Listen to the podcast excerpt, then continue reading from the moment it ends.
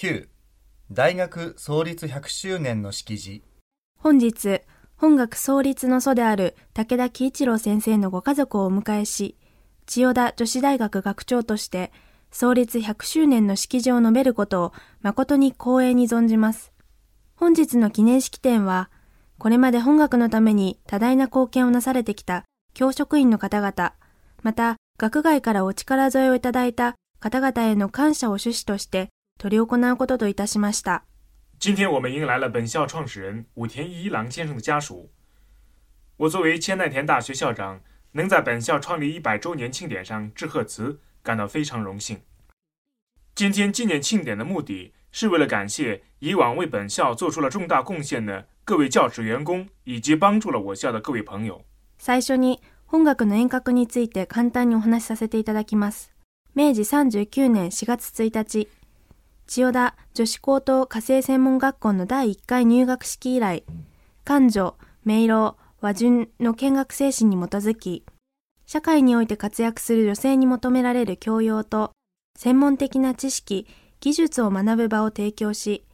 社会に永続的に貢献するという理念に基づき、天職を持つ良き社会人の育成を最大の責務と認識して、100年を歩み続けてまいりました。首先，我来回顾一下本校的严格。明治三十九年，也就是一九零七年的四月一日，千代田女子高等家政专科学校举行了第一次入学典礼。从那时起，我们遵循宽恕、明朗、和顺的建校精神，本着为活跃在社会上的女性提供她们所需要的教养和专业技术知识的学习场所，从而长久的为社会做贡献的理念。把培养拥有适合自己职业的良好的社会人作为最大的责任和义务，走过了一百年的路程。見学当初は和裁洋裁の二課程を開設する専門学校でありましたが、その後、昭和28年に家政学部に食物栄養学科と保育学科を加え、さらに昭和34年から文学部英語学科、国語国文学科を開設して、家政学部と文学部からなる短期大学として女子高等教育に貢献してまいりました。昭和40年には短期大学部に加え4年生大学のコースを新たに開設し、より専門的な教育を行える準備が整いました。その後、時代の流れに伴い、5年前には短期大学部の募集を停止しておりますが、どの学科においても理論に偏ることなく、実践能力を養う方針は変わっておりません。建校当初是一个只开设和服裁缝和洋服裁缝这两门课程的专业技校。其后，一九五三年，家政学部又增设了食品营养专业和保育专业。一九五九年，又开设了文学部英语专业和国语国文专业，从而作为拥有学政学部和文学部的短期大学。 为女子高等教育做出了贡献。一九六五年，在短期大学的基础上，又新开设了四年制大学课程，使之更加具备了进行专业教学的条件。再后来，为了与时俱进，五年前停止了短期大学的招生。无论哪个学科都不偏重理论，注重培养实践能力的方针一直没有改变。教育機関は卒業生の社会への貢献度によって評価されます。 中学校から大学までの過程における女子一貫教育という本校の趣旨は、社会にも広く認められるところとなり、創立以来、卒業生の多くは大手企業の社員として雇用され、また実践的かつ理論的な家政能力を備えた良き妻、良き母として温かい家庭を築くことで社会に多大な貢献をしております。对教育机构的评价是要看毕业生对社会的贡献度。我校从中学到大学课程的女子一贯制教学的方针，在社会上得到广泛认可。学校自创立以来，许多毕业生受雇于大型企业，另外还有许多毕业生成为在家政方面兼具实践能力和理论能力的好妻子、好母亲。他们通过建立温馨家庭而为社会做出很大贡献。本学の歴史は卒業生。先輩諸子の愛好精神とたゆまぬ努力によって築かれてまいりました。ここに本学の栄誉と名声を支えてくださったすべての卒業生の皆様、そして卒業生の組織である交友会の皆様に満腹の敬意を表するところであります。この輝かしい歴史は着実に継承され、現在も卒業生が各界で活躍されていることは私どもの誇りとするところであります。本校的历史是由毕业生和诸位学者的爱校精神和不懈的努力而写成的。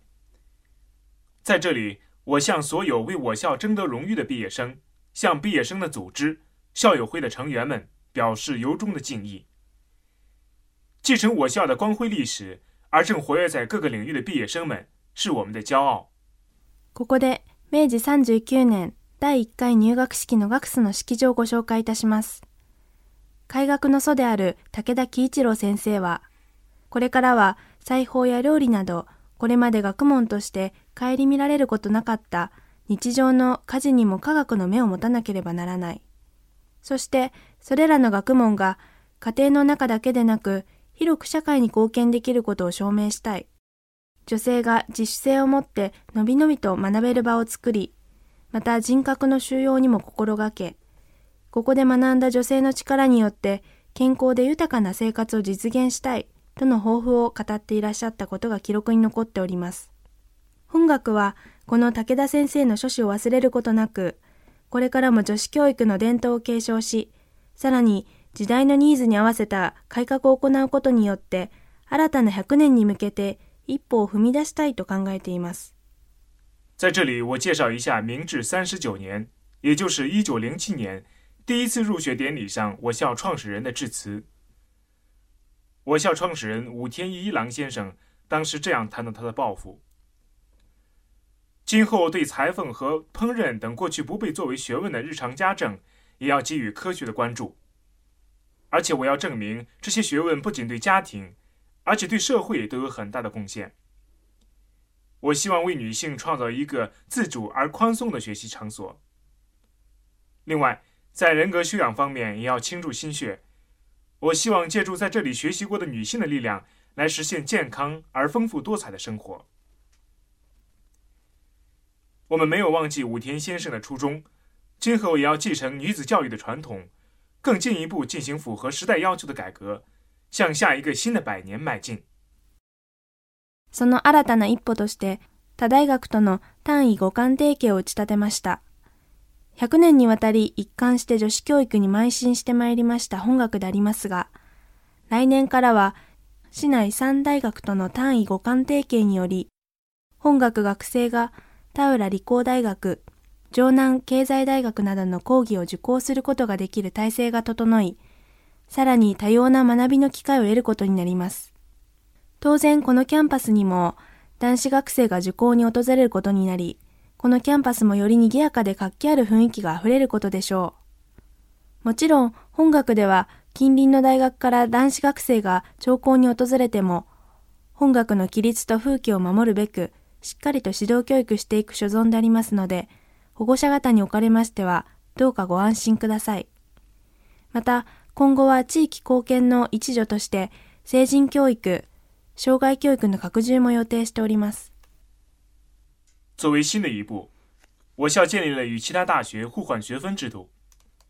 我校百年来虽然一直从事女子教育，但从明年开始，通过与市内三所大学互换学分制度。本校学生可以到田浦理工大学、城南经济大学等校去听课，从而得到更多的学习机会。当然，这个校园也将有男生来听课，那样这个校园也会更加热闹、充满活力。当然，尽管附近大学男生来听课，但我们为了维护本校的校规和风气，将对学生进行严格的指导和教育，这一点请家长放心。另外，为了给地方做贡献，我们还计划扩充成人教育和终身教育。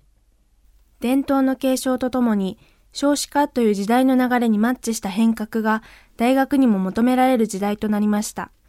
交友会の皆様、保護者の皆様、 そして関係者の皆様には今後ともご理解、ご支援、ご指導のほどよろしくお願い申し上げます。最後に本日ご出席いただきました皆様のご健勝をお祈りして私の挨拶を終わらせていただきます。